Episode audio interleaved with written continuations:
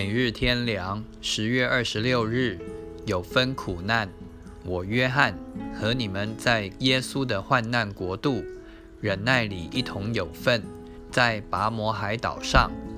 启示录第一章第九节，使徒约翰在年老的时候被流放在拔摩海岛上，离开亲人、朋友、家乡、教会以及平常所熟识的一切。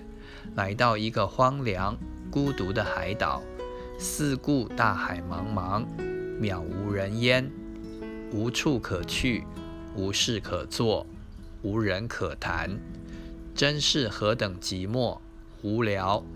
不但失去人生的意义和乐趣，而且还要忍受饥寒、羞辱。他只有坐以待毙吗？满腹愁肠吗？悲哀绝望吗？不。不是的，约翰早已知道他走的是十字架的道路，跟随主要有艰难的遭遇。对于属世的祸福，早已置之度外，任何得失无动于衷。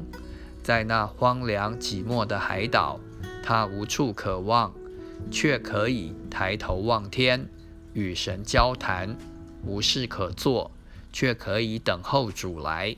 这时。身虽在地，心却在天。外面虽苦，里面甘甜。虽仍在肉体之中，心已进入永世灵界之内。何等释放，何等宽广！真是有主就够了。